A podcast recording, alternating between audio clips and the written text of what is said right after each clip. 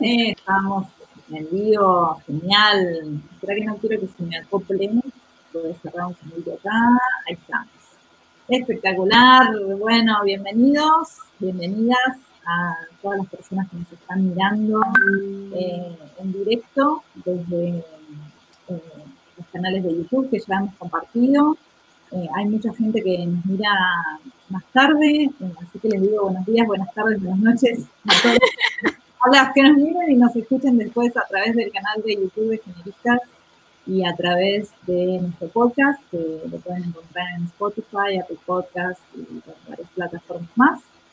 Eh, hoy traemos un tema que nos hace muchísima ilusión, como dicen los españoles, me encanta esa, esa frase, Hoy vamos a hablar de algo que nos saca por completo de nuestro ámbito, de nuestra, de nuestra normalidad de trabajo de traductoras, pero la verdad es que mm, tuvimos eh, bastantes personas que nos comentaron que son deportistas, además de ser traductores y traductoras. Entonces nos interesaba eh, traer a la mesa de discusión, al debate, a la charla, al intercambio, el tema del fútbol femenino. Y bueno, eh, hoy para hablar del fútbol femenino se nos ocurrió invitar a una persona que es especialista en esta materia. Eh, así que pusimos a Gustavo Levine, una persona que, entre otras cosas, eh, se dedica a ser director técnico de fútbol femenino.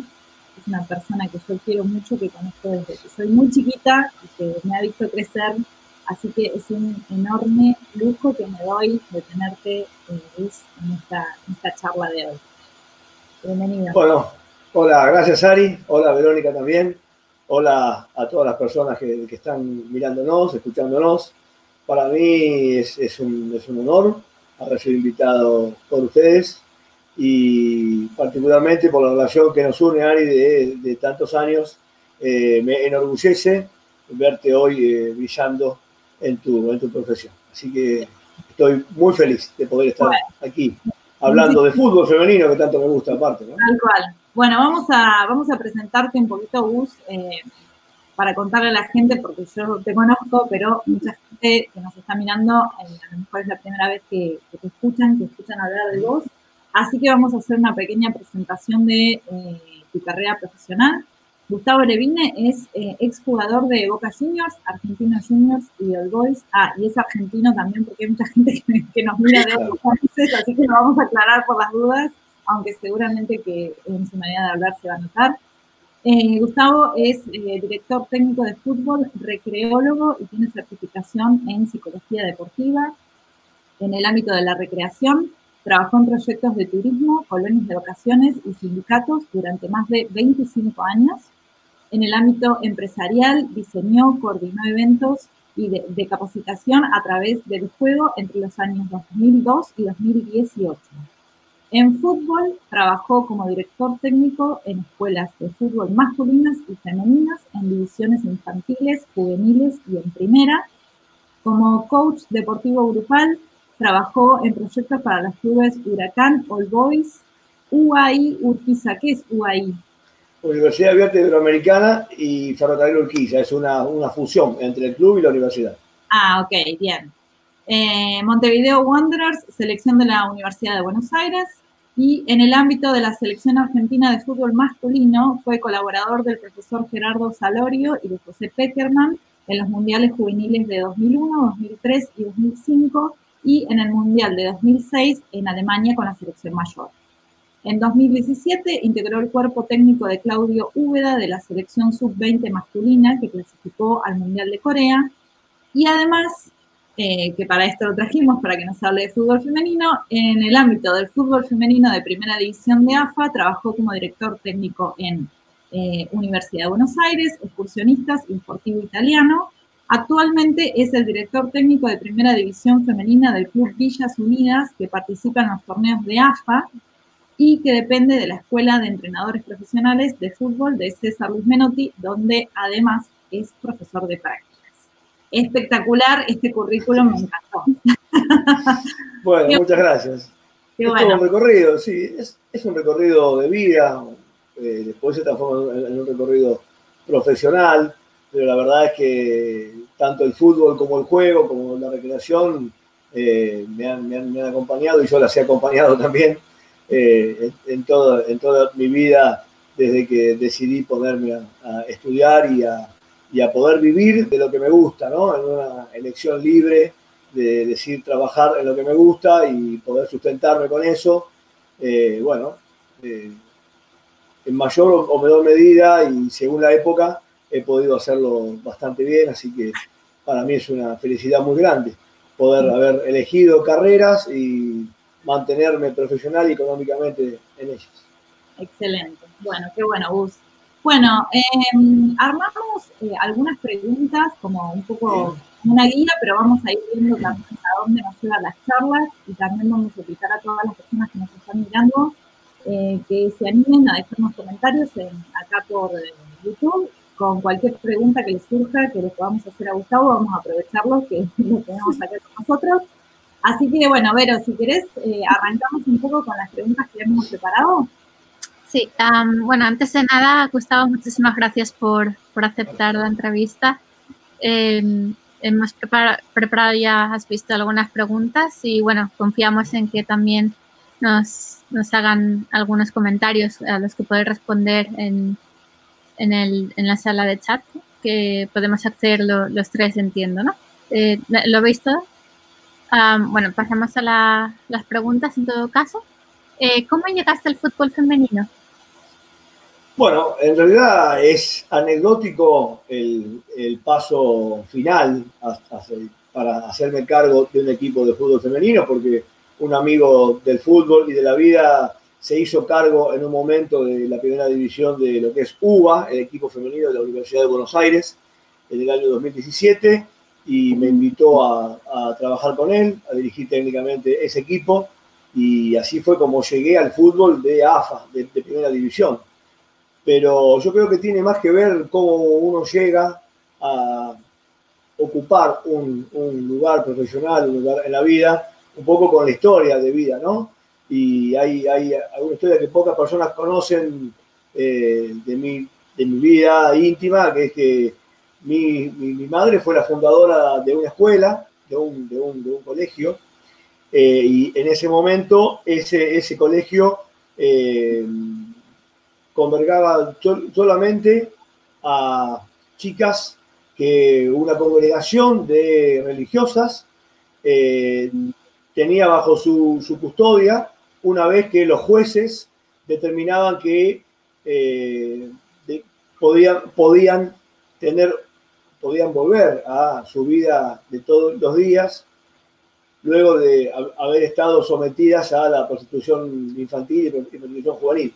Mm. Los jueces sacaban a esta chica de esos ámbitos, de esos antros, y para retomar su vida la daban en custodia a este esta, esta congregación de religiosa que tiene su sede en la ciudad de, Bilbao, en España, y que tenía en ese momento dos escuelas en Argentina. Mi madre era, era eh, maestra de esos, esos colegios, armó su proyecto y lo primero que hicieron fue generar una educación formal para aquellas niñas. Luego esa escuela se abrió a la, comunidad y hoy ya tiene 55 años de vida, la misma edad que tengo yo, así que se imaginan que esa, esa historia es continua durante toda mi vida. Allí comencé a caminar, allí comencé a entender cuál era la problemática de, la mujer, eh, o por lo menos una de las, de, las, problemáticas. Y bueno, después yo creo que esa, esa historia es la que en, definitiva me trae a este, a este presente en el cual desde el fútbol femenino se pueden reivindicar muchos, muchos derechos de la mujer y bueno, a mí que, me gusta el fútbol, que me especialicé para, ser entrenador, eh, me, satisface mucho y me, permite encontrar así un lugar donde desde el fútbol poder generar otras situaciones que no solo sean deportivas, ¿no? Hay, hay mucho más para hacer desde el fútbol. Así que así llegué, desde aquel momento hasta que este amigo mío me invita a integrar su, su, cuerpo técnico, no obstante de haber tenido algunas primeras experiencias eh, en el año 91, así cuando Ariana era, era una niña y yo estaba haciendo un proyecto de recreación en, balnearios. En aquel momento me pareció, yo diría, risueño, ¿eh? y lo digo sin, sin temor a, ponerme colorado, porque en ese momento era risueño que, que se observaran a mujeres jugando al fútbol ante el público, y nosotros lo hacíamos en forma pública, entonces armamos entre las veraneantes, entre profesoras que trabajaban en mi staff de, de trabajo, un, un, equipo de fútbol femenino que se enfrentó con otro de, otras mujeres que, que, estaban allí veraneando también, y eso convocó a 200 personas alrededor de la cancha en plena playa de la ciudad de Equequén, en Buenos Aires. Sí, eh, déjame, agregar que hay algo que nosotras siempre nos vamos a acordar con el grupo de personas que estaban en ese momento, que pues seguimos siendo amigas después de tantos años, eh, Gustavo y su equipo nos llevaron a la radio para hablar de los partidos de fútbol femenino que íbamos a, de los que íbamos a participar, que a nosotros nos pareció una locura. Primero que éramos chiquitas, también fueron las más grandes, pero para nosotros era como súper importante decir que llegábamos a la radio y porque nos llevaban a un, profe que nos llevaba porque íbamos a jugar al fútbol femenino. En la radio tampoco entendían mucho qué era lo que estábamos promocionando, no era muy común. Y no, hace 30 años de esto, ¿no? aproximadamente, 29 años. Y la verdad es que en ese, en ese momento, por eso digo que era, que era como, como risueño, como sonaba como gracioso, como ir contra la corriente que las mujeres jugasen al fútbol. Hicimos partido de mujeres y de niñas. Y había 200 personas alrededor, la radio vino a transmitir esos, esos partidos en vivo y al otro día vino otro equipo para desafiarlas y yo dije, bueno, acá, acá ahí, no hay, no hay, no hay solamente algo risueño, sino que hay verdaderamente mujeres a quienes les gusta el fútbol, no solamente para sentarse en la platea, sino también para transformarse en protagonistas de este juego, de este deporte. Eh, bueno, con todo eso llegué a mi primer entrenamiento en UBA hace ya cuatro años.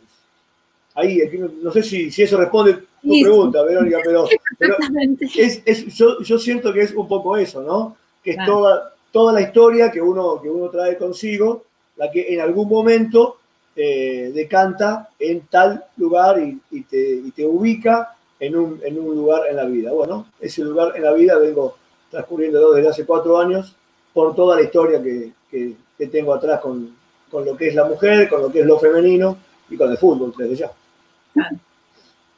Eh, a mí me gustaría preguntarte, a raíz de lo que dijiste, de lo que venís eh, contando, vos antes también fuiste eh, técnico, de, trabajaste mucho con fútbol masculino. Sí. ¿Qué, gran diferencia podés ver entre un fútbol y el otro, o sea, más que nada en, términos de género, digamos. qué, es lo más importante de diferente que ves entre el fútbol masculino y el femenino? Bien, las diferencias en realidad son las mismas que hay entre hombres y mujeres en cualquier ámbito. Yo parto de, esa, de, esa, de esa premisa.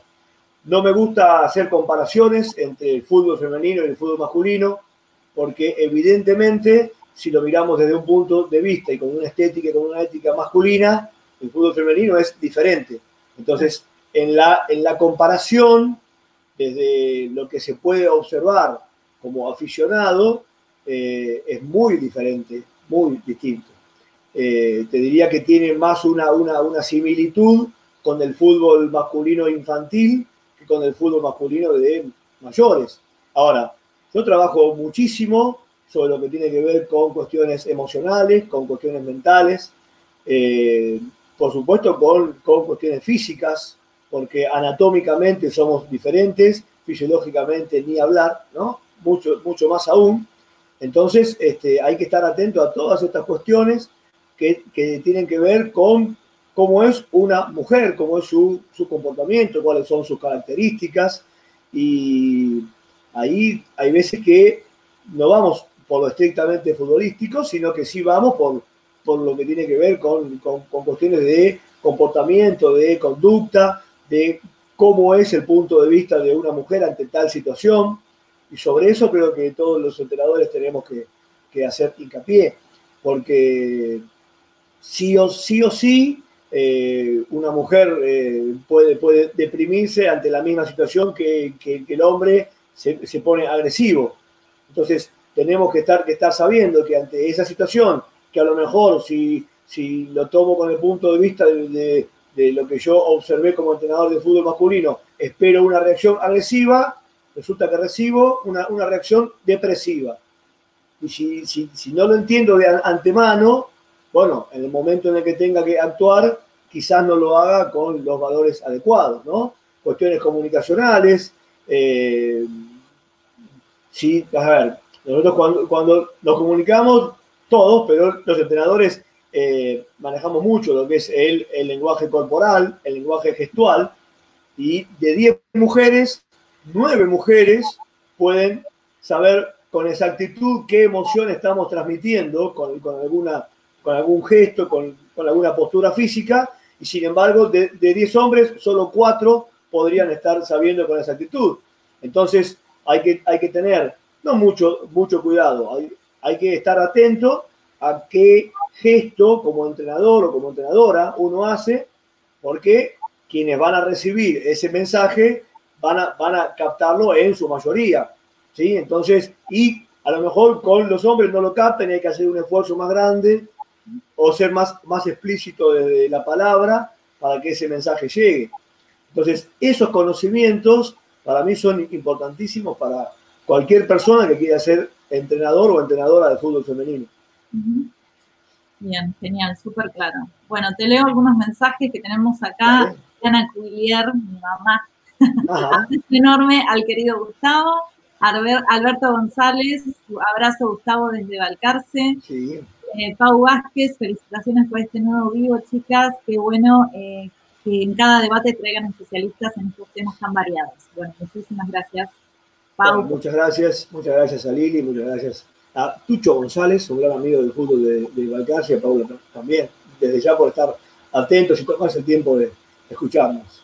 Genial. Bueno, pero segunda, bueno, segunda de la lista, porque puede ser que nos saquemos algunas de la manga sobre la marcha. Em, ¿Qué es lo que más te gusta de tu trabajo y lo que menos? Lo que más me gusta de mi trabajo es compartirlo con personas apasionadas por lo mismo. Eso, sin, duda, compartir una, una pasión y una idea futbolística, que a veces es un paso más, más adelante, eh, la adrenalina que se siente antes de los partidos no, no cambia aquella adrenalina que sentía cuando tenía que ir a jugar algún partido en la bombonera, en la cancha de Boca, o cuando ahora me toca ir a jugar algún, algún partido dirigiendo a mis equipos. Esa adrenalina no se, no se modifica más, eso de, llegar al estadio y, llegar en el micro y, y la tensión previa y, y ya, bueno, luego cuando, comienza el, el, partido, que ya es otra, otra situación, todas esas yo diría que son emociones y transitar esas emociones es lo que más me gusta de, de, mi, de mi, profesión, de, mi rol de entrenador, ¿no? Eh, yo soy un apasionado de lo que tenga que ver con, con el liderazgo de, grupos. Eh, desde que me acuerdo, me ha me ha tocado liderar grupos desde cuarto grado cuando me planteé ante las autoridades de la escuela porque querían echar a la maestra que, teníamos y, convoqué a todos mis compañeros al patio para hacer una, canción defendiendo a nuestra, a nuestra maestra que, parecía que, la iban a hacer renunciar hasta ahora que de repente me toca, me toca liderar eh, un equipo de 25, 30 chicas que tienen ganas de jugar al fútbol y que capaz que tienen un montón de problemas para, para poder llegar a entrenar y, comprender la situación de cada una.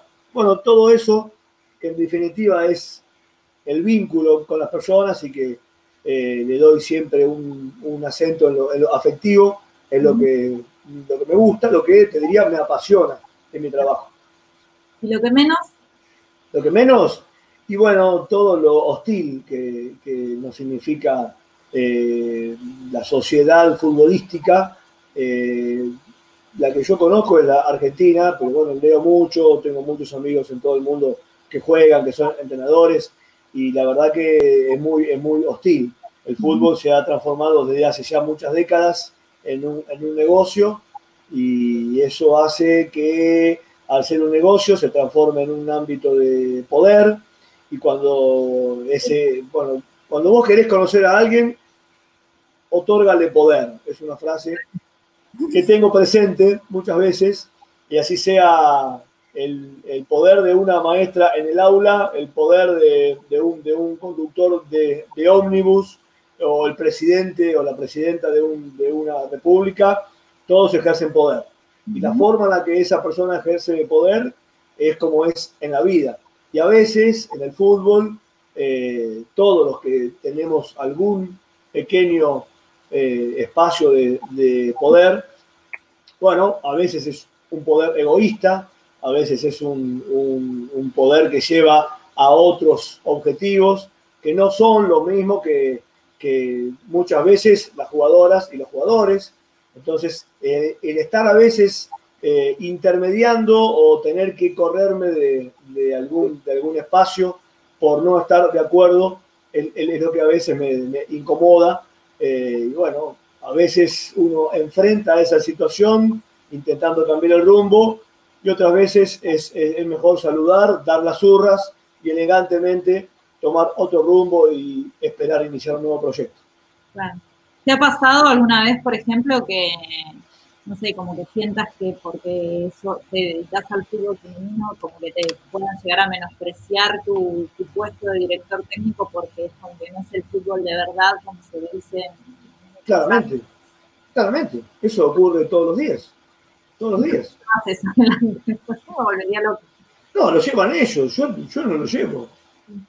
Lo llevan, lo llevan los otros, para mí no es, no es ninguna carga el, el, problema es de los otros que no, que, no, que no pueden ver la totalidad y que se niegan desde esa posición a disfrutar de otra, de otra posibilidad.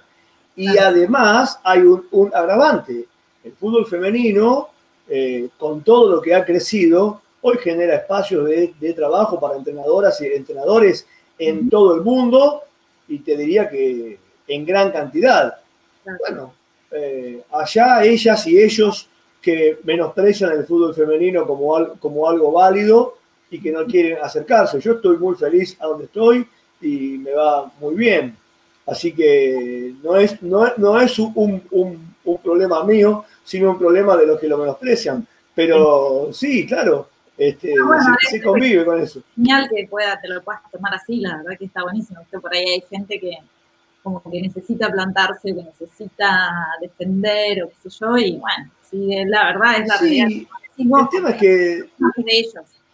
El, el, tema es, es que si, si, si, te plantás y te quedás en plantarte y estar enfrentado constantemente, perdés quizás energía en la posibilidad de construir desde tu rol. Y entonces yo prefiero construir desde, desde mi rol y toda esa energía ponerla para mejorar la performance de mi equipo, porque yo quiero que mi equipo gane. Eso, eso lo queremos todos.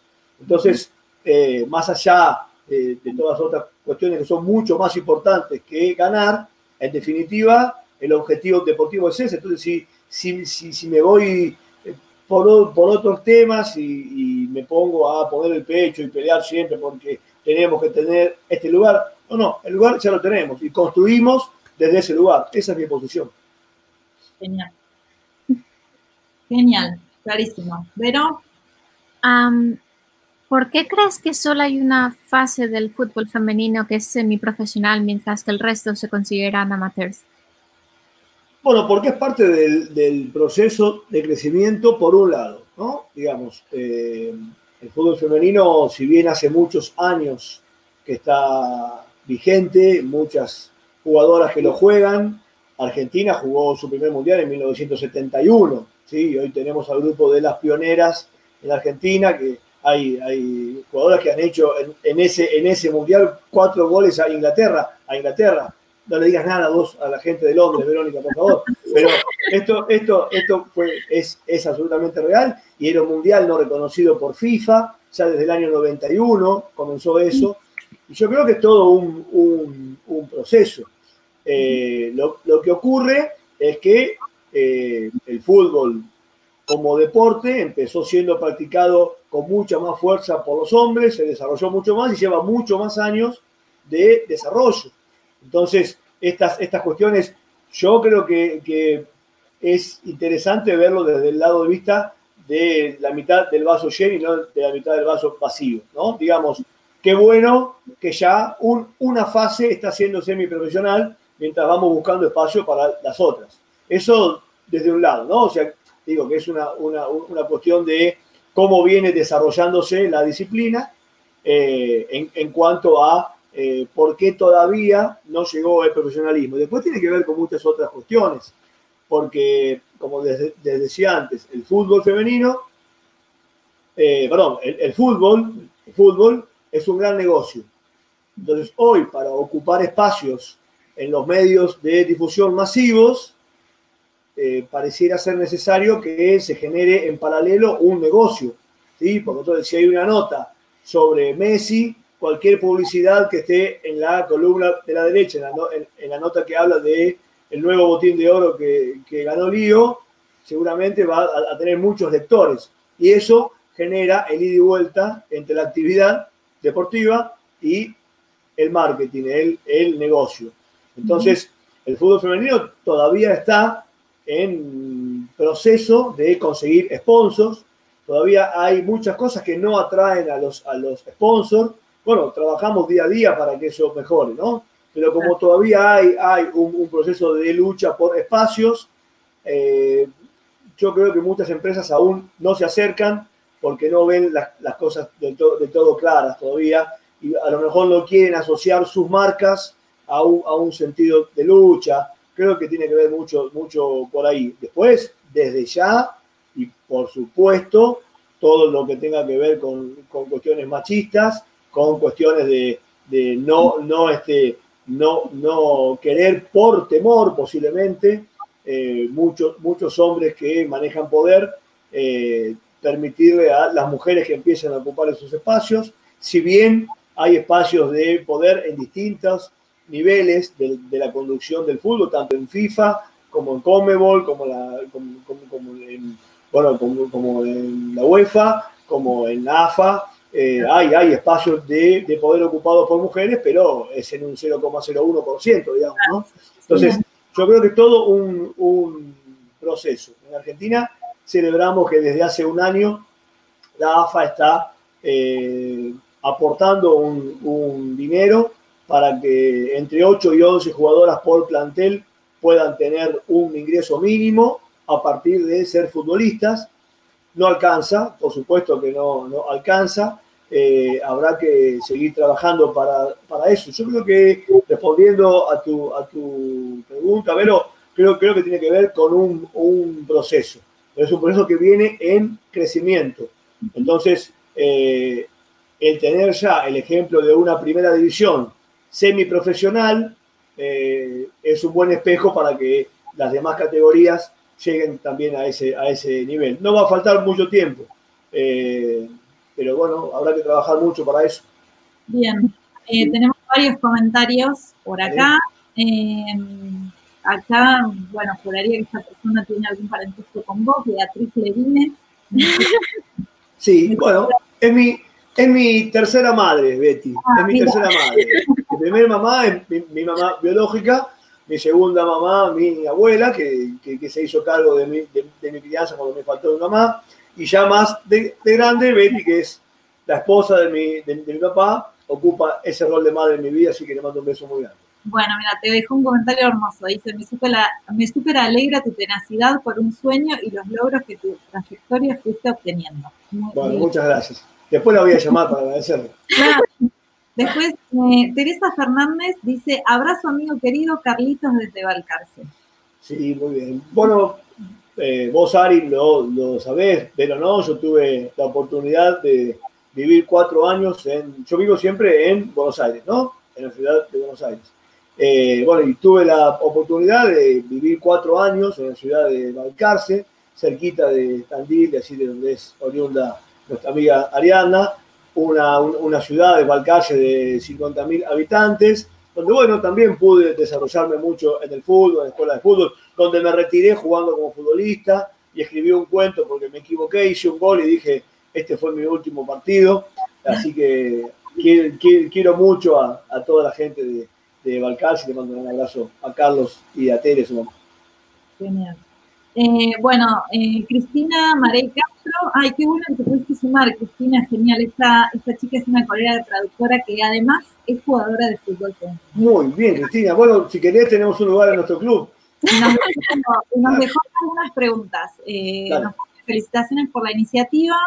Y nos deja una pregunta que dice, ¿cómo cree que anda la formación en perspectiva de género de los cuerpos técnicos que habitan el fútbol femenino? Muy floja por ahora muy floja, muy floja. Esto, esto, esto que vos me preguntaste antes, Ari, que, va en, relación a, este, a conocer cuestiones de género, ¿no? de diferencia, a comparar un fútbol con el otro, y lo que me preguntaste de si, si yo noto que algunos colegas eh, nos tratan a los que dirigimos fútbol femenino como, como si fuéramos de, de menor valía, tiene mucho, mucho que ver, porque a veces hay entrenadores y no tanto entrenadoras, te diría más entrenadores hombres que llegan al, fútbol femenino por descarte del masculino, no encontraron su lugar en el masculino, entonces prefieren, eh, prefieren pretenden, es el verbo exacto, masculinizar el fútbol femenino y se, pierden ahí en esa, en esa posición porque caen en esta, en esta comparación yo creo que hay que, hay que formarse mucho, mucho más. Mira, ahora en, en AFA, eh, los, preparadores físicos de la selección argentina, el profe Valdo Conte y Gabriel Penava, implementaron un, un sistema de, de, reuniones por, por Zoom, de capacitaciones, y empezamos hablando de la preparación física y el entrenamiento en tiempos de, de cuarentena, y ya devenimos en capacitaciones para los cuerpos técnicos. Digo, devenimos porque, bueno, porque hemos, ido conformando los, los, temarios entre todos los que, los que formamos parte de estas capacitaciones, como oyentes, ¿no? Y como disertantes en algún caso. Y ya, ya estamos tocando temas de eh, cómo incide el periodo menstrual en el entrenamiento, cómo incide la, la psicología y, y, las cuestiones emocionales en el entrenamiento, en el ser futbolista. Yo creo que estamos recién ahora dándonos cuenta que las cuestiones de género eh, son primordiales en lo que es eh, nuestro rol como entrenadores y también como entrenadoras, ¿no? Todavía estamos, estamos estudiando mucho, pero eh, lamentablemente tengo, que decir que es, es notorio a veces el, maltrato desde, desde, lo verbal, desde de, no conocer exactamente cómo, cómo, cómo, funciona una mente femenina y cómo, cómo son las reacciones emocionales para, para, poder llegar con un mensaje efectivo, porque en definitiva creo que los entrenadores y las entrenadoras lo que queremos es lograr la mejor performance de nuestras jugadoras. Y si el mensaje que nosotros queremos dar no les llega en forma efectiva, lejos estaremos de lograr esa, esa mejor performance. Entonces creo que es totalmente pertinente poder capacitarse en esto. Todavía, por lo menos en el fútbol argentino, estamos en, un, proceso de, adaptarnos y de, conocer más en profundidad cómo es el fútbol jugado por mujeres. Exactamente, bien. Eh, mira, mencionaste antes eh, el tema del ciclo menstrual en los entrenamientos. No puedo no preguntarte porque a lo que me, a lo que me dedico y de lo que hablo siempre que tenemos estas charlas, así que buenísimo que lo hayas sacado. Justo antes de, empezar con esta charla, estuvimos leyendo con Vero un artículo que salió el año pasado en un diario de Inglaterra, eh, en el que se dice que el Chelsea, el equipo de femenino del, femenino del Chelsea, fue, nombran esto en el, en el artículo, pero realmente no sé si es así, es tan así, pero dicen que ellos fueron los primeros que eh, introdujeron eh, cambios en la rutina de entrenamiento de acuerdo a las fases del ciclo menstrual de las jugadoras. Que, por ejemplo, hablaban ahí en el artículo de que eh, de acuerdo a ciertas fases del ciclo hay algunas jugadoras que pueden llegar a tener, ser más propensa a ciertas lesiones de acuerdo a la fase que están. Bueno, me gustaría saber si ¿implementás algo de eso con tus jugadoras? Y si nos podés contar un poco cómo, cómo es eh, que puede influir, influir el ciclo menstrual en la vida útil de las jugadoras. Las, noticias de este sentido también suman a la selección femenina de, Estados Unidos. O sea, el Chelsea y la selección de Estados Unidos son los, los dos organismos que eh, pudieron afrontar eh, formalmente y con un método de trabajo lo, que tiene que ver con el, periodo menstrual y el este, entrenamiento. Convengamos que estamos hablando de un fútbol femenino de primerísimo nivel. Estamos hablando del, Chelsea, en el fútbol inglés, estamos hablando de Estados Unidos, que de todos los dos torneos ganó cinco y salió de los ocho torneos mundiales, salió campeón en cinco y en tres estuvo en el podio, ¿sí? Y el Chelsea estamos hablando de otro, otro poder económico, otra organización. ¿A dónde apunto con esto? Es que las jugadoras que integran esos planteles pueden dedicarse muy cercanamente al 100% para lo que es su actividad futbolística. Entonces, ahí estamos entrando en un, terreno de optimización, porque la dedicación que esas deportistas pueden darle al fútbol eh, trae aparejado esta posibilidad. También ocurre con deportistas olímpicas, donde sus, entrenadores, a través de el, aporte de la, de, la, medicina y con, este, distintas este, recetas, pueden, pueden este, digamos, colocar en, en, ciertos días el, periodo menstrual alejado de la, competencia. Van, van generando modificaciones hormonales que hacen que esto se ajuste, que el periodo menstrual se ajuste al calendario deportivo. y Entonces, sabemos que tenemos competencia el, no sé, sábado 6 de, de, junio y lo óptimo sería que el 6 de junio la jugadora esté en su, en su, en su momento eh, óptimo para eh, el desarrollo de la competencia, eh, ponele, que, que sea el, el, periodo donde está en ovulación. Ah, claro, ¿Ah? digo, eh, no, a ver, no soy, no soy médico, lo digo, quizás es ese médico estudiando a esa deportista dijo, prefiero que el 6 de junio, el día de la competencia, esté atravesando su periodo de ovulación.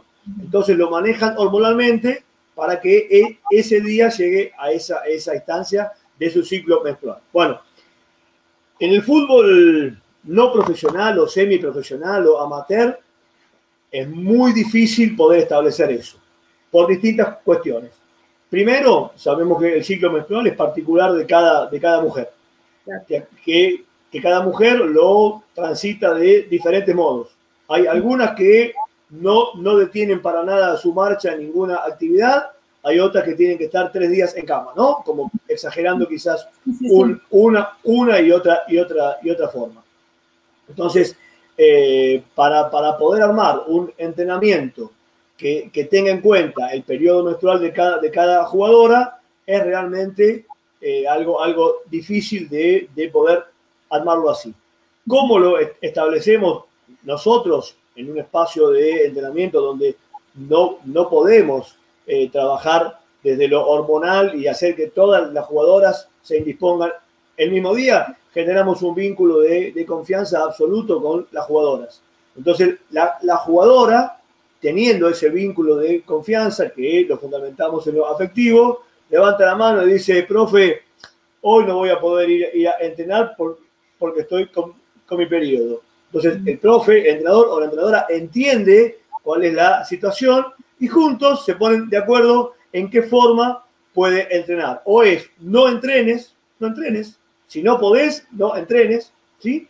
O si, o si podés, vení y vemos cómo adecuamos las, las cargas. Bueno, decís, esto me siento bien para hacerlo, esto no me siento bien. Desde ese punto nosotros podemos considerarlo.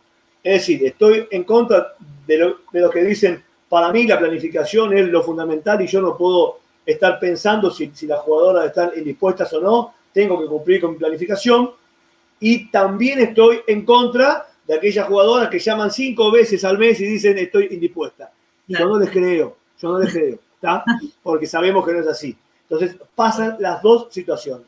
Claro, los dos extremos, ¿no? Los, los, los dos extremos. Yo creo que generando un vínculo de confianza y además en lo que es la planificación concreta del entrenamiento y de los partidos, todo entrenador o entrenadora de fútbol femenino siempre y bajo todas circunstancias tiene que tener un plan A, un plan B y de ser posible un plan C. ¿Por qué? Porque puede pasar esto. Nosotros trabajamos en primera división con jóvenes desde 14 años en adelante. Vale decir que a lo mejor algunas están atravesando su primer periodo o todavía nunca les vino la regla, ¿no? Como dicen en España.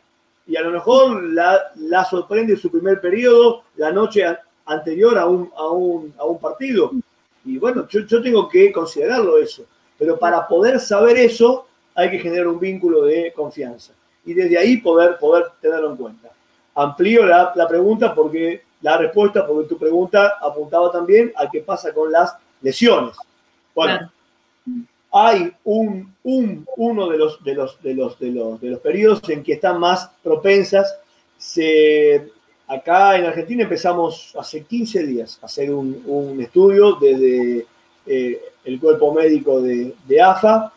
Eh, nos, entregaron a cada, cada cuerpo técnico de, de, fútbol femenino de AFA. AFA eh, pero acá AFA contiene a los equipos que están dentro del área metropolitana, lo que es Ciudad de Buenos Aires y alrededores, y algunos equipos de otras ciudades alejadas. ¿sí? Después está lo que es Consejo Federal, que depende de AFA, pero es la organización que eh, tiene bajo su órbita todos los clubes de las ciudades alejadas, lo que aquí mal llamamos el interior del país. Entonces, todo lo que es AFA, eh, nos, han, pasado eh, uno, uno de los médicos, el traumatólogo de la selección femenina, nos, nos ha pasado un, una, una, encuesta para tomar datos eh, y para tener una mínima estadística, por lo menos, de, datos brindados por las jugadoras en base a, su, a, cómo son sus, sus, periodos, cuántos días duran, si toman, si tienen que tomar alguna, alguna medicación o no, si toman anticonceptivos o no, porque a partir de ahí se va a hacer un, estudio hay una de, la, de, las preguntas que es, ¿tuviste rotura de ligamentos? Sí o no. Si tuviste rotura de ligamentos, ¿te acordás si en qué per periodo de tu ciclo menstrual estabas? Porque ahí se va a lograr asociar en qué periodo son propensas las jugadoras a lesionarse más. Y por los estudios que hay hasta ahora, hay una, una posibilidad que la rotura de ligamentos cruzados de la rodilla tenga eh, mucho que ver con el ciclo menstrual. Así que bueno, como verán, hay muchos espacios grises para, para, transformarlos en, en, blanco. El negro se está quedando detrás, pero sí o sí, eh, bueno, esto que nos hacía pregunta recién, esta chica sí, si tenían en cuenta cuestiones de género, acá, acá tenemos una, una cuestión de género eh, que sí o sí las entrenadoras y los entrenadores tenemos que tener en cuenta y desde ya la posibilidad de embarazo de nuestras jugadoras. Claro, tal cual. Tal cual. Eso, eso es claro. fundamental. Sí, es que realmente, justo en este artículo que te mencionaba antes, hacían, una, hacían como mucho hincapié en que eh, el gran problema de entrenadores o de las personas que se dedican al, a los cuerpos técnicos de los fútbol, del fútbol femenino es que muchas veces suelen confundir al cuerpo de la mujer como si fueran varones, pero más chicos, como más pequeños o de menos peso. No tiene absolutamente nada que ver el cuerpo de un hombre con el cuerpo de una mujer, entonces hay que tratar de interiorizarse, me parece, en lo, en lo que es la fisiología femenina para poder eh, aumentar o mejorar, digamos, el rendimiento de las jugadoras, como lo hacen con los, con los hombres. Es así, es adecuar a, las personas que están siendo protagonistas de ese, de ese deporte. No hay, no, hay, no, hay, no hay otra. Así, así como es distinto el entrenamiento de un, de un boxeador con el de un lanzador de jabalinas, los dos hombres, pero con, bueno, acá es, es, otra disciplina, ¿no? Es, es, el mismo deporte, pero son otras disciplinas. Por eso a mí no me gusta caer en las comparaciones. Estéticamente y algunos pasajes puede ser que un partido de, de fútbol femenino guarde cierta relación con un partido de fútbol masculino infantiles en cuanto a la, la, fuerza y la posibilidad de ejecutar un, un, pase más largo o más corto. Ahora, hay muchas jugadoras de fútbol femenino que patean mucho más fuerte que hombres. Así que ahí ya esa, esa comparación y esa posibilidad se, se destruye. Sí, sí. Estéticamente el fútbol, femenino es, es magnífico, pero hay que verlo desde un punto de vista que son mujeres jugando al, al fútbol. ¿sí? Ahí, mira, hasta, hasta, hasta lo que es la, la, la articulación del fémur con la cadera es diferente, ¿sí? porque la mujer tiene una posibilidad articular más que es la de la, cadera para facilitar el parto. Bueno, ahí, ahí, tenemos que, que tener en, en, cuenta que anatómicamente es distinto y que van a correr distinto. O sea, al verla correr distinto, ya van a patear distinto ni mejor ni peor, distinto. Desde ese punto hay que, hay que observarlo. Bueno, creo que también pasa con todos los deportes que tienen la disciplina en género, digamos, porque no es lo mismo el tenis masculino que el tenis femenino. Yo jugué hockey un montón de años y a mí me encanta mirar un hockey femenino y el hockey masculino me, aburre, pero bueno, pero bueno, es eh, justamente es de la misma disciplina dividida en otro género, eh, hace que la disciplina sea muy distinta, muy distinta. Seguro que sí. ¿Cuántos, partidos ves de fútbol masculino que salen 6 a 5, 8 a 7? Ah. O, que, un equipo le hace 15 goles al otro, ¿no lo ves? En el fútbol femenino sí. A mí no me gusta que haya diferencia de 15 goles entre un equipo y otro. Pero la gran diferencia es que en un partido de mujeres, las mujeres si te tienen que hacer 15 goles, te van a hacer 15 goles y van a gritar el decimoquinto gol como si fuera el primer gol en el minuto 95 con el que salís campeón del mundo. Parece cruel, pero lo gritan porque lo festejan, porque, porque es un logro. Los, los varones no. Cuando ya ganamos 4 a 0 empezamos a cancherear. Recién ahí tiramos caño porque no todos son valientes para tirar caño cuando van perdiendo 1 a 0. ¿está? Y sacan el pie del acelerador porque no, ya está, ya ganamos 4 a 0, no hace falta hacerle 12. No, el espectáculo que generan las mujeres en ese sentido es de mucho más goles. Mi equipo actual tiene un promedio de 2,4 goles por partido. Claro, ah, en, contra, en, contra, en contra tenemos, tenemos un, promedio más, más alto, por eso no ganamos la mayoría de los partidos, pero han hecho goles en el 99% de los partidos. Y eso, eso, eso genera, genera como entrenador una buena expectativa, porque aparte te va dando seguridades. Vos tenés la, la seguridad que en un alto porcentaje tu equipo va a convertir goles. Bueno, entonces con eso también podés jugar. Y podés planificar mejor los entrenamientos, me imagino. Bueno, se está haciendo un día de vuelta y tenemos un montón de... dale, dale, dale, tenemos una, serie de comentarios e incluso algunas preguntas bastante interesantes. Dale. a ver, uno dice, hola Gustavo, Flor de San Nicolás, jugadora de regatas. ¿Crees que en los clubes de primera le dan demasiada importancia a esa categoría, dejando de, los, de lado inferiores eh, escuelita semillera? Ella se está refiriendo a si, si, si, si, las autoridades de los clubes le dan, le dan importancia al, fútbol femenino. Bueno, aún, aún no, y mucho menos a lo que es la, formación, las divisiones inferiores y las divisiones infantiles. Tiene que ver con este largo proceso que, todavía tenemos que, seguir transitando. Eh, cuando los dirigentes del, fútbol se den cuenta que el espacio de la mujer es para sumar y no para restar, es este, algo para mostrar después, incluso dentro de su plataforma política para las próximas elecciones, ¿sí? y no algo, una carga a sobrellevar, es probable que, esto empiece a cambiar. Pero es, pero es un poco de cada, de cada lado, ¿no?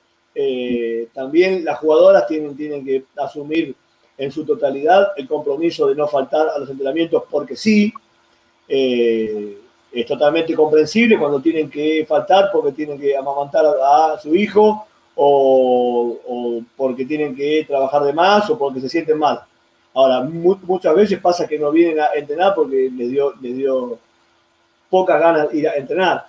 Y eso forma, es, todo, es, todo, es todo un círculo en el que todos somos protagonistas y cada uno tiene, tiene que poner su parte. Eh, los, dirigentes todavía no le dan cabida suficiente porque por un lado no les genera negocio, por otro lado no les da la infraestructura para incorporar más equipos porque tienen una sola cancha y ahí, ahí entrenan todas las categorías juveniles e, e infantiles de fútbol masculino, más la primera división, a eso agregar también lo que es el fútbol femenino de primera división, más todas categorías infantiles y juveniles, la infraestructura no da, la economía no da. Bueno, hay que ver cómo, cómo eso se va articulando para poder mejorarlo. Pero también pasa que cuando van a un entrenamiento con la expectativa de ver a todas las jugadoras de su club entrenando, hay 30 en el, en el plantel o en la plantilla y se encuentran con que solo están entrenando 10. Entonces, ahí ya la situación empieza a ser un poco de cada, de cada parte. Creo que todos tenemos que asumir el compromiso del rol que tenemos asignado dentro del fútbol femenino y cumplirlo para después poder ir a golpear puertas y decir, mira, yo estoy cumpliendo con, mi parte, estaría bueno que vos también cumplas con la tuya. Pero es un proceso, es un proceso y para mí eh, es ese momento de la revolución del fútbol femenino. La lucha del fútbol femenino en esto de pelear por un, por un lugar, creo que eh, si bien no está ganada la guerra, un poco de forma, las batallas sí. Y hay, hay, hay muchas batallas que las jugadoras y las entrenadoras han ido, han ido ganando y los entrenadores que trabajamos en el fútbol femenino y hay un espacio de identidad. De hecho, hoy estamos teniendo esta charla por la existencia del fútbol femenino como disciplina. Bueno, eso ya es un, un espacio.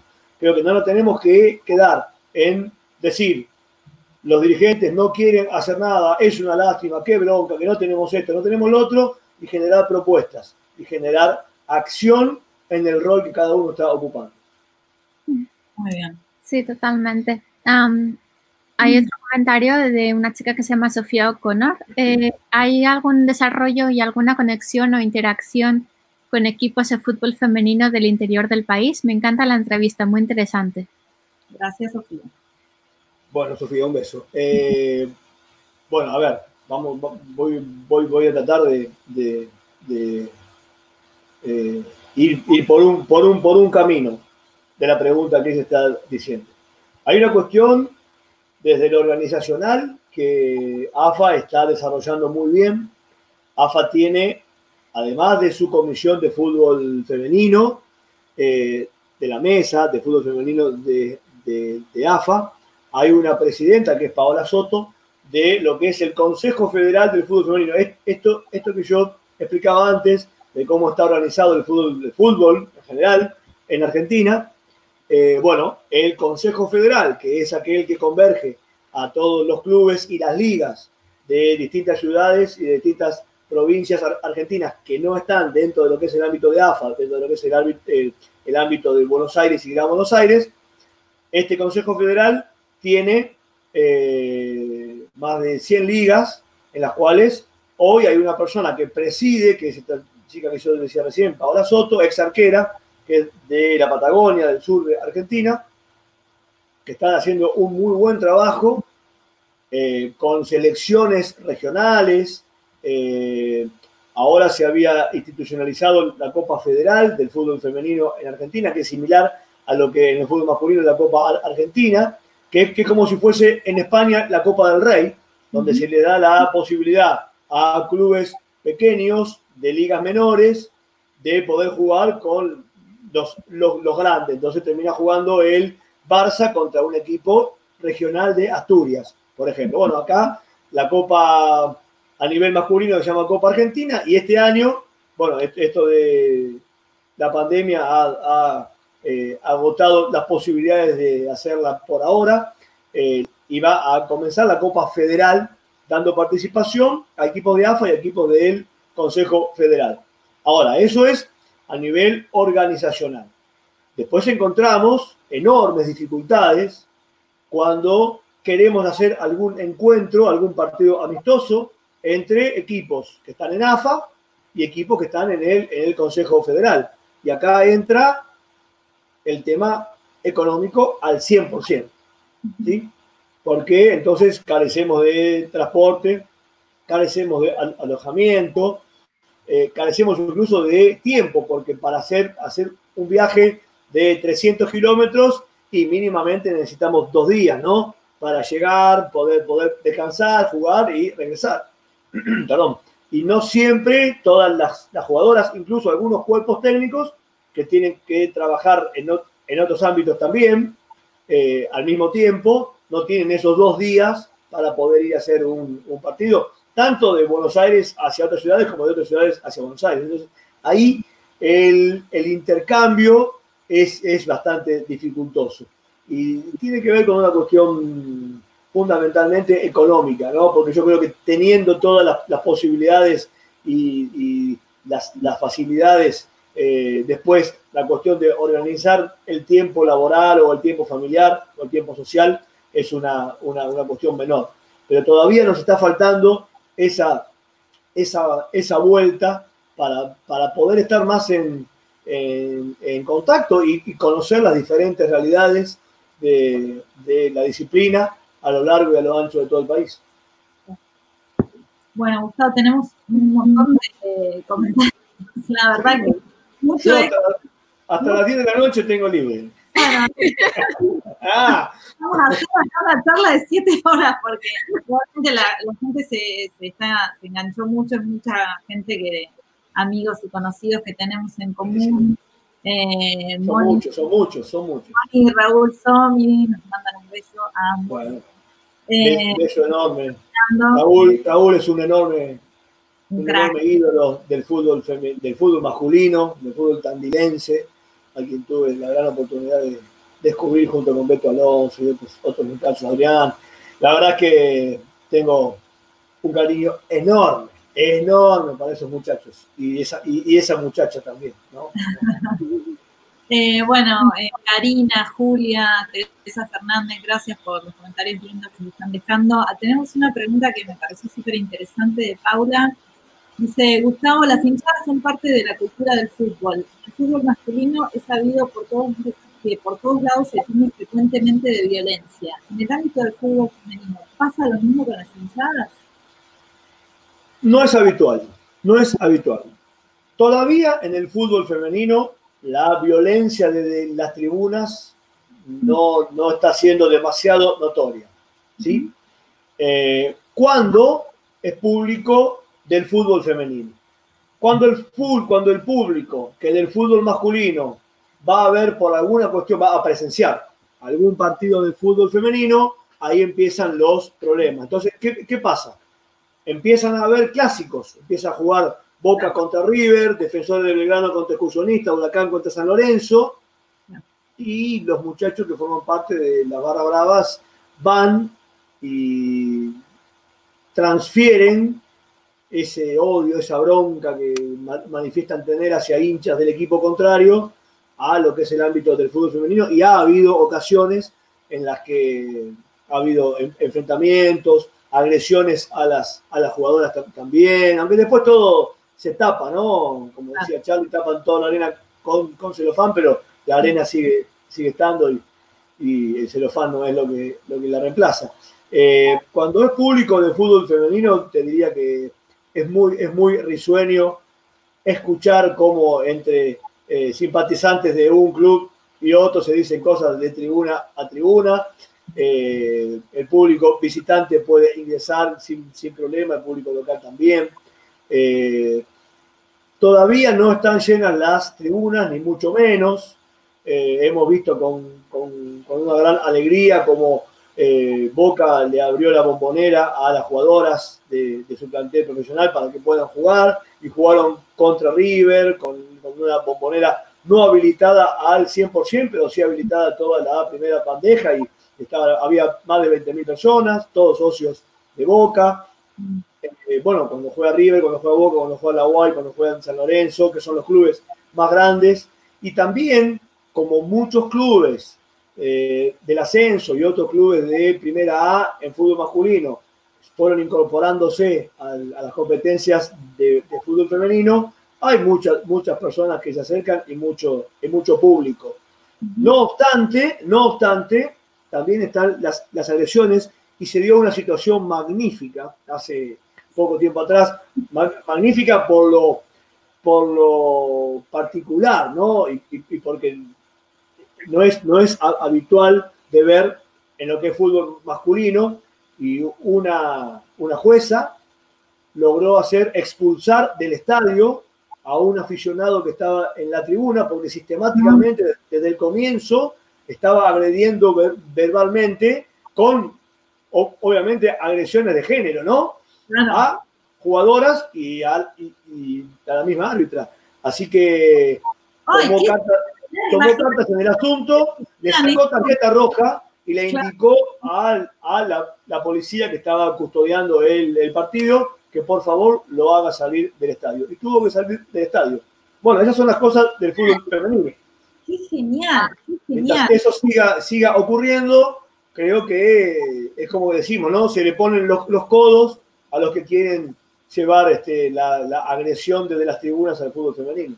Claro. Está, está, bueno, está bueno. Qué bueno, qué bueno, qué bueno.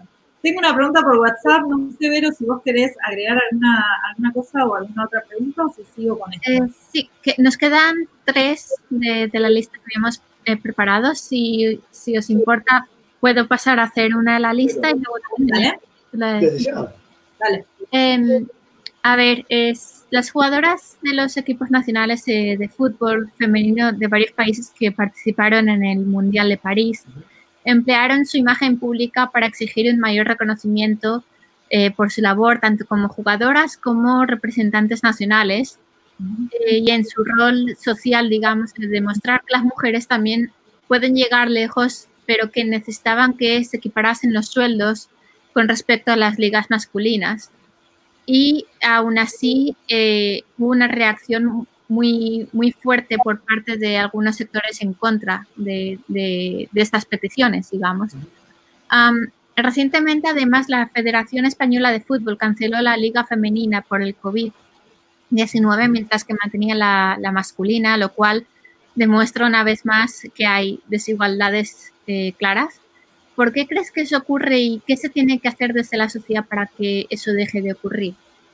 Bueno, que las, que las jugadoras utilicen su imagen en, un, en la cresta de la ola que genera un, mundial, cuando están siendo protagonistas, están siendo observadas por todo el planeta, me parece bárbaro, porque es la, oportunidad justa para decir, aquí estamos, el espectáculo que, que dimos creo que les ha gustado, porque ha, sido masiva la concurrencia, no solo en el estadio, en las plateas, en las tribunas, sino también desde la televisión y el streaming, y creo que es un momento adecuado para, para que se muestren. Eh, perdón, eh, perdón que te corte, Gustavo. Eh, la pregunta igual no queda demasiado clara. ¿Por, ¿Por, qué crees que hay esta diferencia más bien? Sí, sí, sí, sí. La, la, diferencia tiene que ver con una cuestión mucho más amplia de lo que tiene que ver con, con el fútbol como deporte, con el fútbol femenino como disciplina, y tiene que ver con cuestiones sociales. La mujer, eh, claro, o sea, tiene, tiene menos espacios de poder que el hombre. Eh, es lamentable que esto todavía ocurra, pero eh, el fútbol no está para nada ajeno a lo que tiene que ver con, con cuestiones sociales. Y todavía hay, hay, hay políticos que se rasgan la vestidura porque creamos la comisión de la mujer, porque creamos el ministerio de la mujer. La verdad es que, a ver, se festeja el día, el día de la mujer.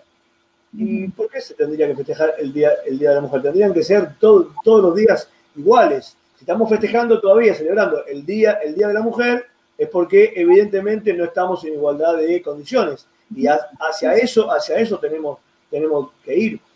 Todavía pasa, esto y tiene mucha relación, lo que vos me preguntás, Verónica, con una cuestión económica. El, fútbol femenino aún no genera el negocio que genera el fútbol masculino. Tiene muchos más años de desarrollo, pero creo que mostrándose, insistiendo, siendo cada una y cada uno de los que estamos en el fútbol femenino, eh, actuando con su compromiso y cuando nos dan la, posibilidad de contar qué es lo que estamos haciendo, contar la realidad de lo que estamos haciendo, ¿no? O sea, ser, ser totalmente coherentes, ser sinceros, eh, no, estar siempre quejándonos porque nos faltan materiales, sino haciendo lo mejor que podemos con los materiales, mientras pedimos que nos manden más materiales para trabajar, pero no dejar de hacer lo que hacemos en el día a día. Hay muchas jugadoras que abandonan el, fútbol por todas estas, cuestiones, y una vez que abandonás ya, no podés pelear más. Juan del Fangio decía que aquel que baja los brazos no puede levantar una copa. Y bueno, esto, de, esto, de esto se trata, de no bajar los brazos y de estar constantemente atentas y atentos a poder generar estos cambios. Los cambios se van, se van gestando. Eh, va a ser todavía dificultoso, pero mientras sigan sonando las voces y desde una cuestión positiva, desde una búsqueda de encuentro de partes y ver qué cada qué puede aportar cada parte que protagoniza el fútbol femenino para encontrar un, camino común, yo creo que ahí vamos a lograr el, el crecimiento. Mira, nosotros tenemos, es muy, es muy común agruparnos en este, cuestiones colectivas cuya palabra termina siempre en ismo, ¿no? Comunismo, fascismo, feminismo, machismo, etcétera, etcétera.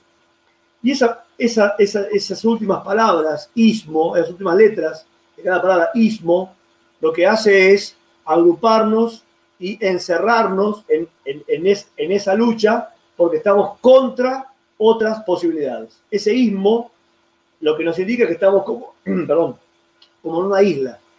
Y al aislarnos y al siempre tener un oponente, porque eso nos da, nos da fuerza para la, lucha, lo que no hacemos es encontrarnos en la mitad. Un ismo está en una, en una vereda, otro ismo está en otra vereda, y ninguno de los dos hace nada para encontrarse en el centro de la avenida. Yo creo que lo que tenemos que hacer es encontrarnos en el centro de la avenida y ver qué cosas tiene uno, qué cosas le faltan a uno, qué cosas tiene otro, qué cosas le faltan para establecer acciones juntas. Se están haciendo muchas acciones juntas. Lo que pasa es que todavía no son, no son, visibles y todavía las federaciones no cuentan con, los ingresos necesarios, todavía los sponsors no están acercándose como, corresponde. Por eso digo, es el momento de la revolución en el fútbol femenino y hay que, cambiar y hay que empezar a hacer otras cosas distintas. Yo creo que tiene que ver con, la sociedad del, planeta y estos, estas, estas cuestiones de ismos que no, que no nos permiten acercarnos. Tendremos que encontrar la forma de acercarnos. Brindando un buen espectáculo futbolístico por mujeres es una de las formas de acercarnos. Cuanto más goles hagan las, chicas, más visibles se van a hacer, sin duda. Me parece, y acá lo digo, aporto, aporto algo solamente a modo de, opinión.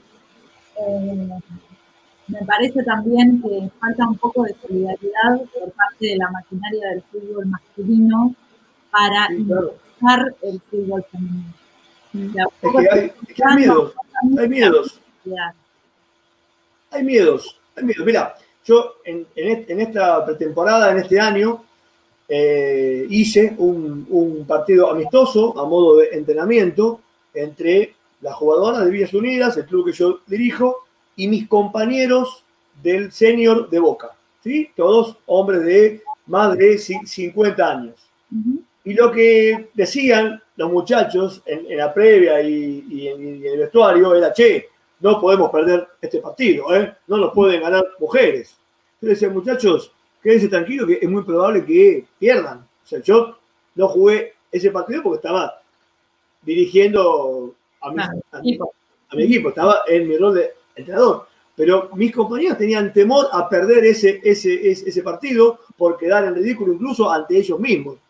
Cuando se encontraron en el, en el partido, lo disfrutaron tanto y fue tan disputado el partido en el primer tiempo terminó uno a uno, después empezamos a hacer cambio y el fútbol más experimentado se interpuso ante el fútbol menos experimentado. No por una cuestión de, de masculinidad o feminidad, sino porque eh, tenían más experiencia jugando al fútbol y manejaron mejor algunas cuestiones eh, de, de, táctica. Pero digo, lo primero que ellos hacen, no vamos a perder, o sea que tienen miedo de perder un espacio, ese espacio en el diario de mañana. Ganó tal equipo, querían tenerlo ellos, por ser hombres. Es lógico, no están imbuidos de lo que es el fútbol femenino, y de, cuestiones de género. Eso, tampoco, en los profesionales del fútbol no, masculino. No, por eso. No, no Ahí va. a dar una visibilidad a sus compañeras. Ahí va, transferirlo, transferirlo al ámbito, al ámbito profesional. Y bueno, hay, hay un poco de. Por, por un lado hay como una mirada desde arriba, ¿no? Ah, sí, las chicas que, que, que juegan. Por otro lado, hay una mirada de, uy, hoy salió en la tapa de la revista deportiva de nuestro país la cara de la de goleadora y yo, y yo no salí. ¿sí? El jugador, el jugador de fútbol, jugador, estoy hablando del jugador hombre, es muy individualista, eh, tiene un ego sumamente alto y hay que, hay que poder, poder bajar de, de ese ego para entender que hay una, una, una misma línea. ¿sí? Son hombres que forman parte de la, de la, sociedad toda. Y bueno, eh, también, también están, están metidos, están insertos en, en esa de, decir, bueno, te doy permiso de usar la cancha. ¿Está? Los, los cancheros, los que cuidan canchas, hay anécdotas que dicen, no, no, en la cancha principal las mujeres no pueden entrenar porque son gordas y me rompen el piso. Ah, sí, sí, sí, sí, sí, sí. vamos, a, una, vamos a una cuestión técnica, técnica. De un equipo masculino y de un equipo femenino. si hacemos una suma de los kilos que cada uno y cada una pesa, ¿quiénes pesan más? Sí o sí, los hombres, pero por lejos, por lejos. Y sin embargo, el cuidador de la cancha decía, no, no, las mujeres que no pisen porque son pesadas. Eso, eso es, es, es, un absoluto juicio previo, es un absoluto juicio previo a lo que ese hombre piensa sobre, una, sobre una mujer. No, no, es que hay que luchar contra tantas cosas que tenés que... Pero por eso, pero por eso mismo, por eso mismo, hay que ir trabajando, hay que ir asombrando, hay que ir confiando en que las mujeres pueden jugar al fútbol muy bien. Todavía no se confía. Todavía hay mucho miedo, todavía hay mucho, mucho juego eh, estéticamente feo desde mi gusto, desde mis, mis preferencias. ¿Por qué? Porque no se confía en la posibilidad futbolística de una, de una, de una mujer.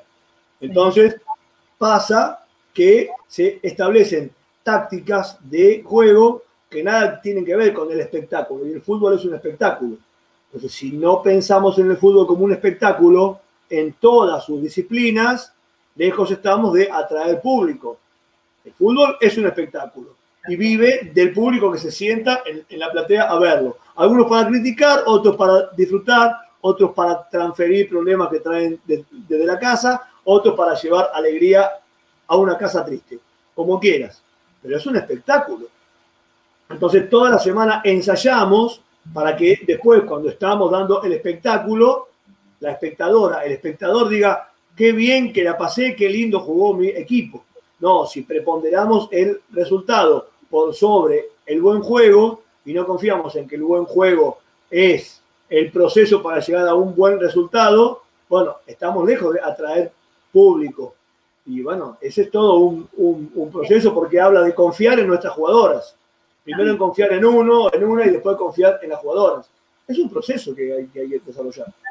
También creo que uno de los grandes eh, desmotivadores, o no sé si desmotivadores, pero uno de los grandes eh, problemas que enfrenta para visibilizar, que se enfrentan para visibilizar el fútbol femenino, tiene que ver con otro ismo de los ismos de los que estabas hablando, que es el periodismo. Porque el periodismo, sobre todo el periodismo deportivo, sí. Eh, no sé qué tanto reconoce al fútbol femenino hoy en día, qué tanta visibilidad le da a la importancia y al boom que se ha generado en el fútbol femenino en el mundo. Mira, si, me permites un comentario, eh, no sé si te acuerdas, Ariadna, en el último webinar que, hicimos, hablamos precisamente de, lo que se decía en, el, en algunos medios de comunicación eh, sobre eh, precisamente las jugadoras del fútbol femenino y no solo el fútbol, sino en las últimas Olimpiadas eh, que, hubo en, Río.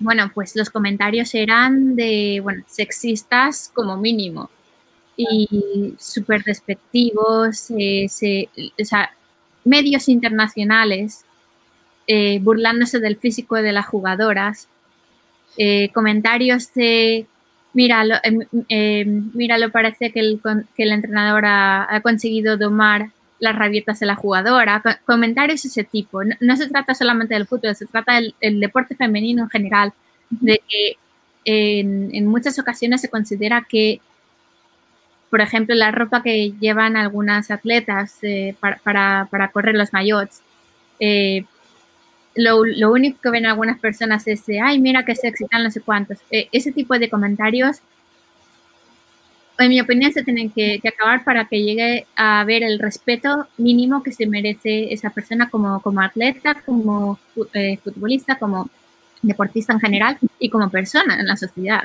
Totalmente. Yo me acuerdo hace mucho tiempo le hicieron una entrevista, le hicieron una entrevista a un periodista completamente nefasto de Argentina a Luciana Aymar, que es, salió, es jugadora de, bueno, ahora se retiró, pero es jugadora de hockey eh, y salió la mejor jugadora del mundo durante no sé qué cantidad de años consecutivos.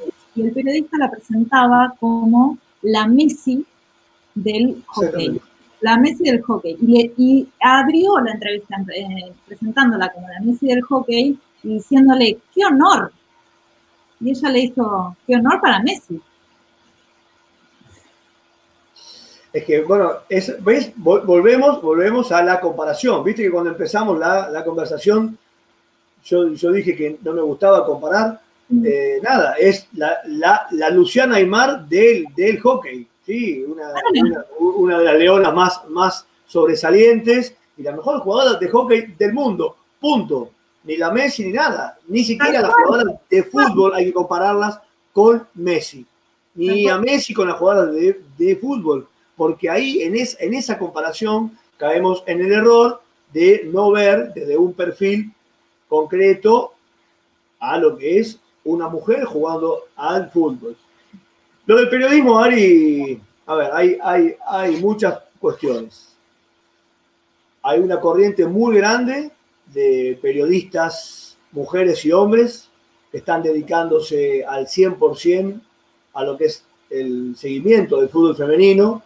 Y yo me saco el sombrero porque realmente eh, hacen una, una cobertura muchas veces muy a pulmón, muy a pulmón, eh, porque también, si el fútbol femenino como disciplina para los clubes no recibe sponsoreo, tampoco lo recibe en la medida que es necesaria para lo que es la difusión periodística.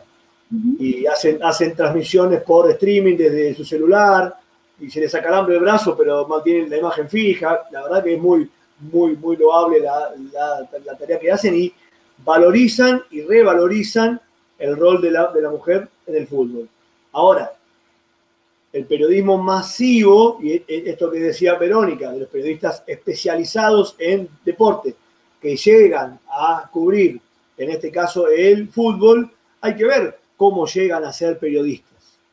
Hay que ver cómo llegan a ser periodistas. Yo noto desde hace muchos años que eh, las, las aulas, las carreras de periodismo deportivo se nutren de hombres y ahora de algunas mujeres, pero voy a hablar más que nada de los hombres, que han visto frustradas sus posibilidades de ser futbolistas. Entonces canalizan esa frustración en dedicarse al periodismo deportivo. Pero el agravante es que lo de periodismo deportivo queda de un lado y lo que toman es el periodismo especializado en fútbol.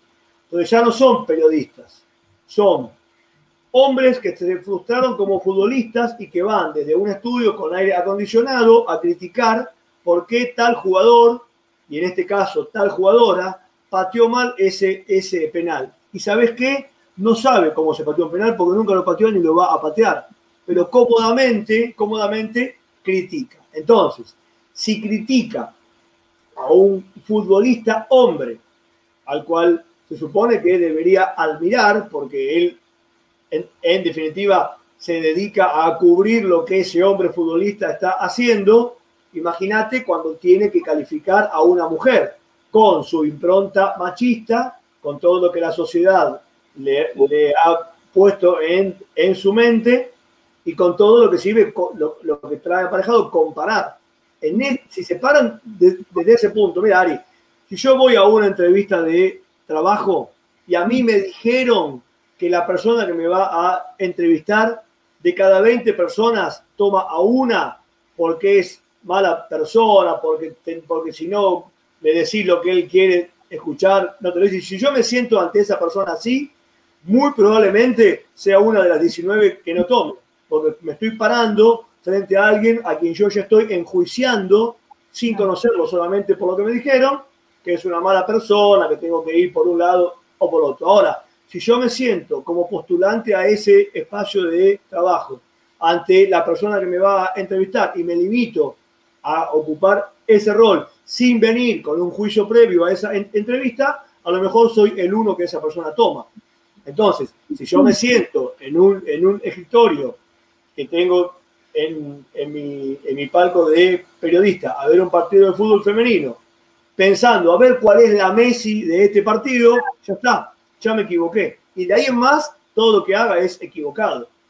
Pero bueno, por eso digo, si cuando hay un partido de fútbol femenino, el partido termina 5 a 4 y los nueve goles fueron golazos, esa persona va a, poner, va a empezar a ponerse incómoda y va a decir, ah, qué golazo que hicieron, qué bien pateó cómo dribleó, cómo, cómo hicieron pared, empieza a sorprenderse. Mientras no peleemos para que el espectáculo sea, sea bueno, no vamos a sorprender a nadie, no vamos a traer a nadie para esta mitad de la avenida en la que tenemos que encontrarnos. Claro. Hay un comentario de Cristina, bueno, tres en realidad. Me gustaría añadir. ¿Tres comentarios hizo Cristina? ¿Tres?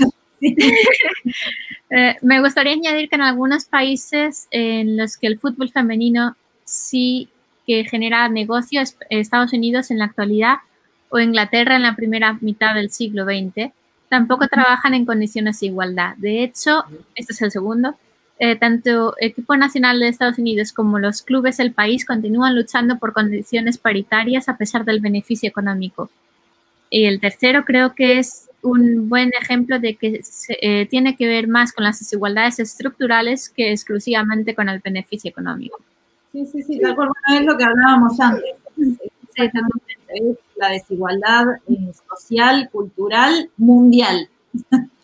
Hay, que, copiar el ejemplo de Estados Unidos en cuanto al desarrollo del fútbol femenino que está instaurado en las universidades. O sea, las, las jugadoras, el otro día hablaba con una, con, una jugadora española eh, de una selección juvenil que ha salido campeona de Europa, que eligió ir a jugar al, fútbol profesional en Estados Unidos antes que quedarse a jugar en España, porque lo que le ofrecían en España era dinero, un, buen dinero, pero lo que le ofrecía a Estados Unidos era una carrera profesional. Y eligió a sus 17, 18 años ir al fútbol de Estados Unidos, porque cuando deje el fútbol podía tener una, continuidad profesional. Bueno, ese es un claro ejemplo a seguir en otros países, porque eso va a generar esta posibilidad que nos preguntaban antes de si los clubes apoyan eh, lo que es el, el desarrollo del, del, del, fútbol desde, las, desde la etapa formativa. Todavía no. Ahora, si el fútbol fuese obligatorio en los colegios, ya no hablo solamente de fútbol femenino, sino de la disciplina fútbol obligatorio o, por lo menos que tenga cabida, ¿sí? Eh, porque porque es, eso tiene que ocurrir. En el fútbol eh, infantil perfectamente pueden, pueden jugar niñas y, niños hasta los 11, 12 años en igualdad de condiciones absolutas. Pero a las chicas seguimos dándole la pelota que, que no hay que patear, no hay que patear, que es la de volei, para que jueguen al volei, o le damos el palo de hockey y la bocha, cosa que se le niega a los, a los hombres y las alejamos del, del fútbol. En Estados Unidos es un ejemplo claro. Desde las organizaciones educativas ya están las chicas pudiendo desarrollarse como futbolistas. Bueno, tenemos los, los resultados. Creo que esto viene siempre todo de la mano de cuestiones sociales. ¿sí? El fútbol no está aparte de esto y vuelvo a insistir. Tenemos que mejorar el espectáculo que las futbolistas den en cada partido para que esto empiece a hacer ruido. Si seguimos pegándole pum para arriba, como decimos en Argentina, cuando lo único que hacemos es sacar la pelota de la zona de peligro para no perder, no para buscar ganar, para no perder, bueno, el espectáculo no va a ser atractivo y no vamos a lograr que estas cosas cambien desde lo que podemos hacer mínimamente desde, el ámbito futbolístico. Bueno, y con esto me parece, con este mensaje, Gustavo, me parece que vamos a tener que ir eh, redondeando, Vero, ¿no? ¿Qué te parece? Una hora y media llevamos y era la idea que es de una hora y siempre nos pasamos. Pero bueno, se pone interesante la charla, yo me quedaría horas hablando. Dale. Si hay alguna pregunta más o de las que tenían preparadas ustedes, vamos, vamos, vamos, vamos cerrando. hay, un, hay un par de comentarios que quiero leer de, de, Julia Vázquez y luego hay una pregunta que queda en la lista y que, que sí que nos gustaría hacer para, para cerrar. El, el, comentario de Julia es tal cual. Me cansé de escuchar entrevistas a deportistas argentinas durante Juegos Olímpicos centradas en cómo hacen para practicar un deporte y tener una vida. Se da por sentado que, que el deporte como profesión para una mujer no es posible. bueno, desde mi opinión, eh, yo no soy deportista ni mucho menos, pero desde el punto de vista de, del periodismo, eh, soy estudiante de de periodismo y mi especialidad precisamente en traducción es en, eh, traducción para medios de comunicación, eh, sí, estoy totalmente de acuerdo con, con, Julia, no solamente en caso de jugadores o jugadoras, eh, en este caso de Argentina, sino de, de todo el mundo.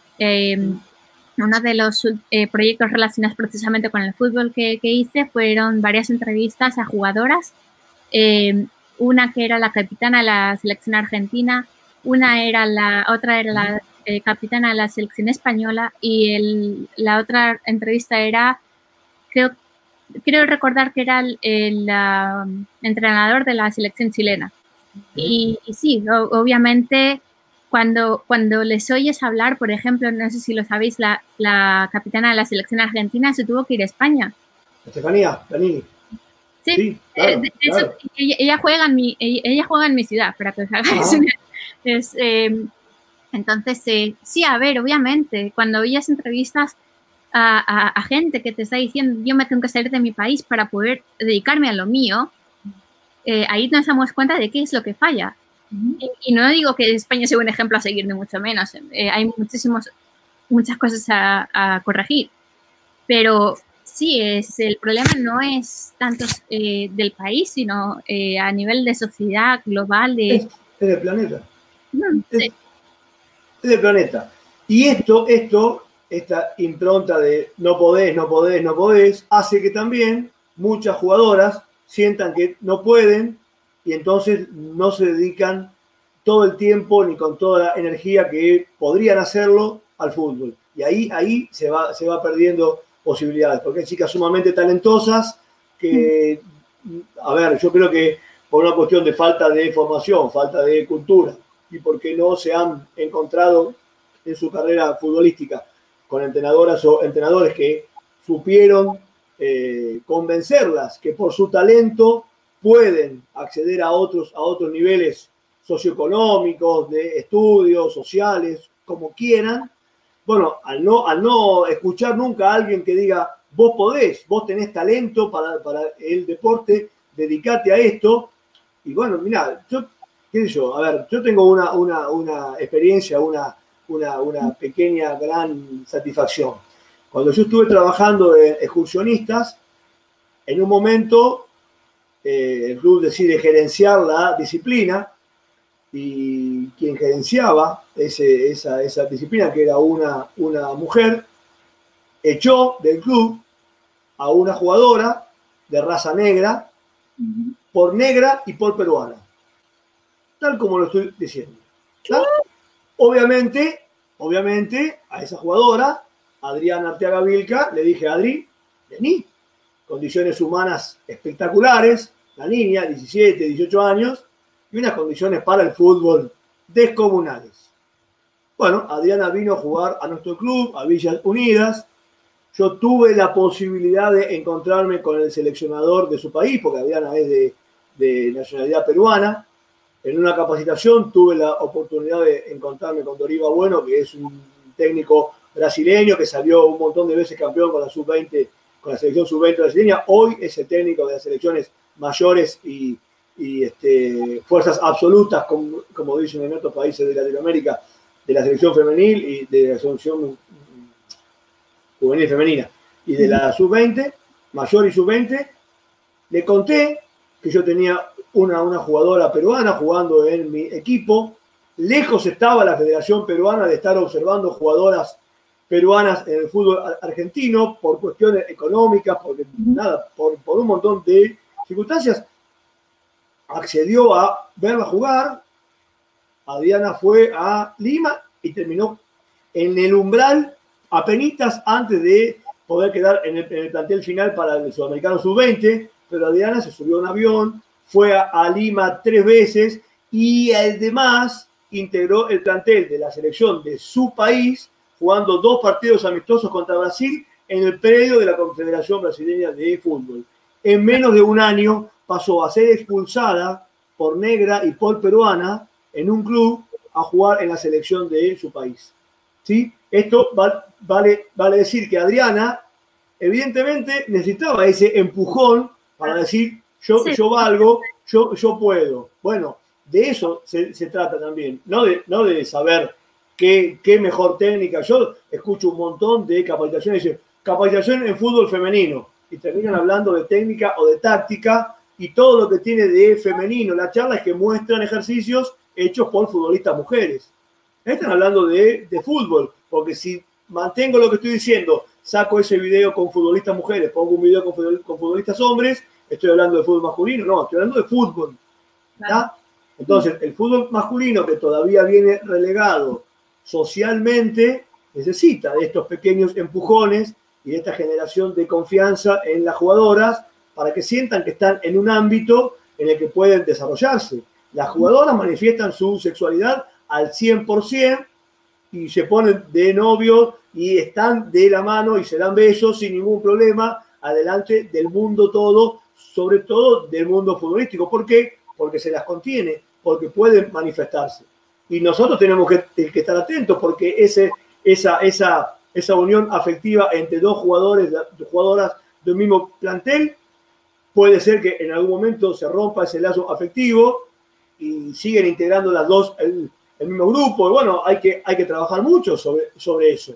¿Está? Y trabajar mucho sobre la aceptación también. Y las chicas saben perfectamente que cuando integran un plantel de fútbol femenino, van a encontrarse con estas diferencias en los, en, en, los gustos en lo que tiene que ver con su sexualidad. Y conviven con, con eso. ¿Está? Pero desde ahí es de donde nosotros tenemos que intentar crecer para que socialmente el fútbol sea más aceptado. Si no nos ponemos de acuerdo en que hay que considerar a la mujer como futbolista, pero primero como, como, mujer, vamos, vamos mal, vamos mal. Y eso, eso es, es nuestro pequeño espacio de, trabajo y de transformar la, opinión general del, planeta. Tamaño, tamaño, tamaño, de proyecto, no, tamaño de misión, claro, es tal cual, tal cual. Bueno, te hacemos la última pregunta, Gus, y ya te dejamos por hoy. Eh, Vero, ¿querés hacer la voz? bien. a ver, ¿tienes algún proyecto personal o profesional aparte del fútbol? Bueno, tengo dos, dos o tres cositas para, contarte ahí. Eh, primero, te, ah, claro, para mí es imposible separar lo profesional de, de mi vida de todos los días, porque, bueno, yo hice otra, otra carrera que es la de, la de recreación, soy técnico en recreación y tiempo libre, y esto que yo contaba antes, de poder elegir en lo que uno trabaja y ejercer su libertad desde ese lado, eh, cualquier proyecto que tenga que ver con lo, laboral, en mi caso tiene que ver también con mi libertad como hombre, como, persona. Entonces, los, proyectos tienen, tienen a veces algún, algún carácter profesional también. Pero el primer proyecto que tengo fuera de lo, de lo, de lo laboral es subirme otra vez a un escenario y cantar con la banda de músicos que, que me acompañan a veces, amigos de una calidad descomunal. como me gusta cantar y un poquito de música estudié, eh, ya hace ya algunos años, que, dos años que no, que no nos subimos al escenario y tenía ganas de hacerlo este año y creo que va a ser una de las primeras cosas que haga cuando podamos volver a reunirnos en algún local y, subirnos al escenario y, cantar. Por otro lado, a mí me gustan los autos clásicos, no el automovilismo, los autos clásicos, y conservo el auto que compraron mis padres, el único que tuvieron de cero kilómetro, un Chevy, un auto marca Chevrolet, que Ariadna conoce porque ha viajado alguna vez en él también.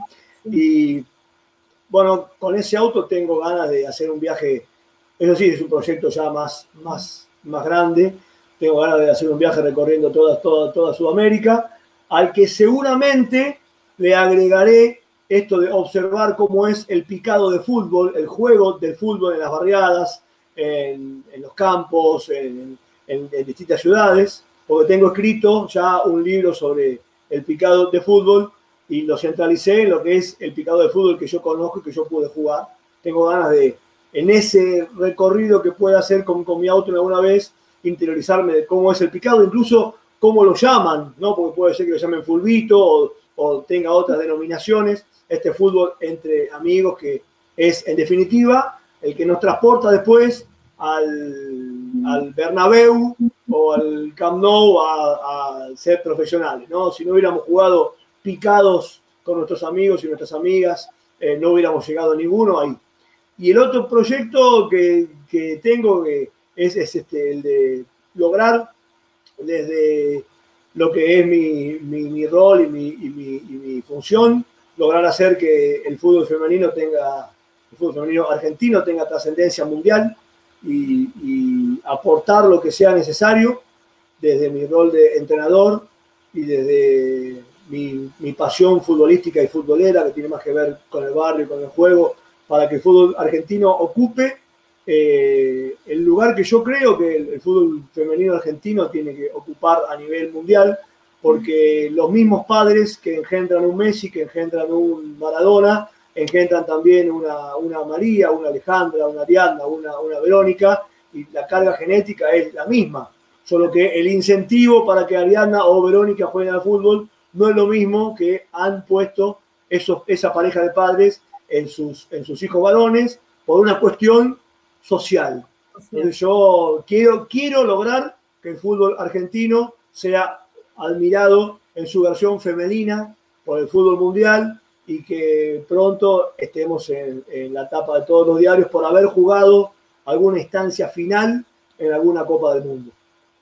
Qué bien, qué bien. Bueno, hermoso, re todos tus proyectos. No sé si tenés, eh, si el libro eh, el picado de fútbol, si lo, si lo para venderlo por internet o si está solo en librerías o cómo se publica, pero si está para venderlo con venta online, podemos dejar el link acá para la gente que lo quiera ver y que lo quiera conseguir.